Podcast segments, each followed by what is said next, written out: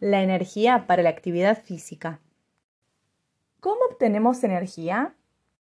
La obtención de energía dependerá según las variaciones de intensidad en nuestros entrenamientos.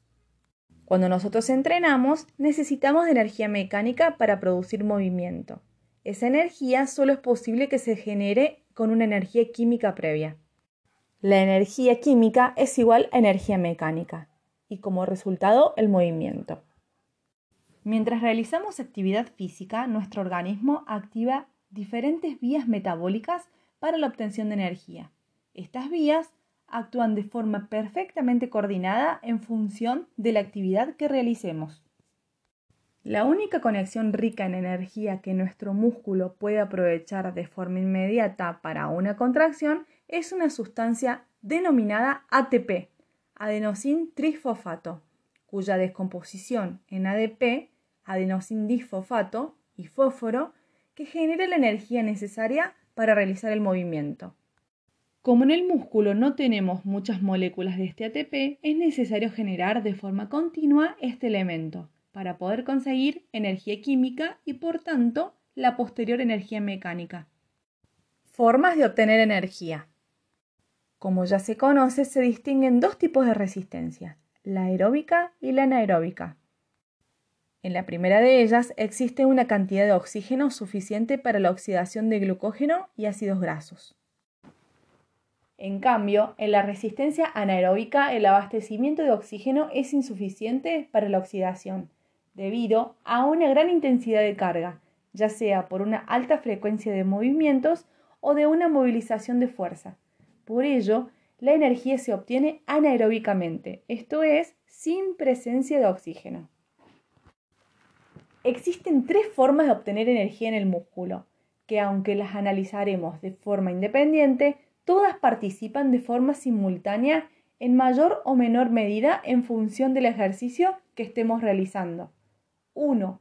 Anaeróbico láctico, sistema de fosfocreatina.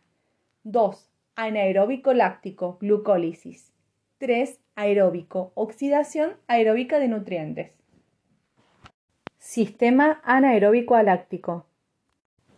Este sistema nos permite generar ATP a partir de una molécula de ADP y una de fosfocreatina sin necesidad de emplear oxígeno.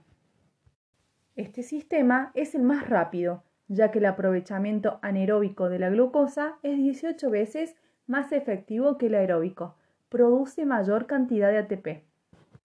Esto permite que, mientras entrenamos, seamos capaces de desarrollar mayor velocidad que con la energía aeróbica, al poner mayor disposición de energía en menos tiempo, a la vez que hace posible también una resíntesis más rápida del fosfato de creatina al comienzo del esfuerzo.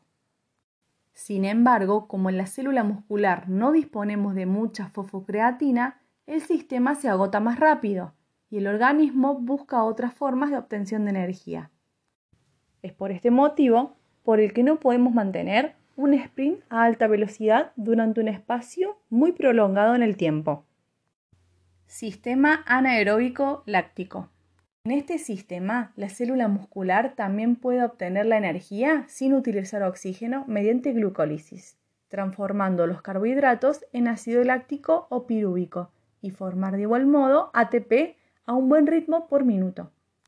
Sin embargo, el lactato que se produce frena los procesos metabólicos y lleva más rápidamente a la fatiga, cuando se alcanza una determinada concentración. Cuando este lactato no supera un determinado nivel, el esfuerzo puede prolongarse durante un tiempo relativamente largo sin pérdida de rendimiento, aproximadamente 30 o 40 segundos. La disposición de la energía se encuentra entonces en un equilibrio estable anaeróbico. Este valor límite de la concentración de lactato, dependiendo del nivel de entrenamiento del deportista, se denomina umbral anaeróbico. Sistema aeróbico. Este último sistema es la oxidación aeróbica y esta se realiza dentro de la mitocondria y necesita de oxígeno para llevarse a cabo y para formar ATP. Es el sistema más lento para conseguir energía, pero en presencia de oxígeno nos permite trabajar durante mucho más tiempo. Aquí el factor que limita el rendimiento es el tamaño de los depósitos de glucógeno. Cuando un esfuerzo dura más de unos 45 minutos, se utilizan más ácidos grasos para la obtención aeróbica de la energía, es decir, la oxidación, permitiendo un esfuerzo más prolongado, lo cual no sería factible solo con los depósitos de glucógeno. Únicamente la combustión de las grasas permite un esfuerzo durante horas. Muchas gracias por su atención, Sargento Primero Profesora Cintia Cadaillón. Para consultas y o sugerencias, contactarse a cintiacadaillon.gmail.com.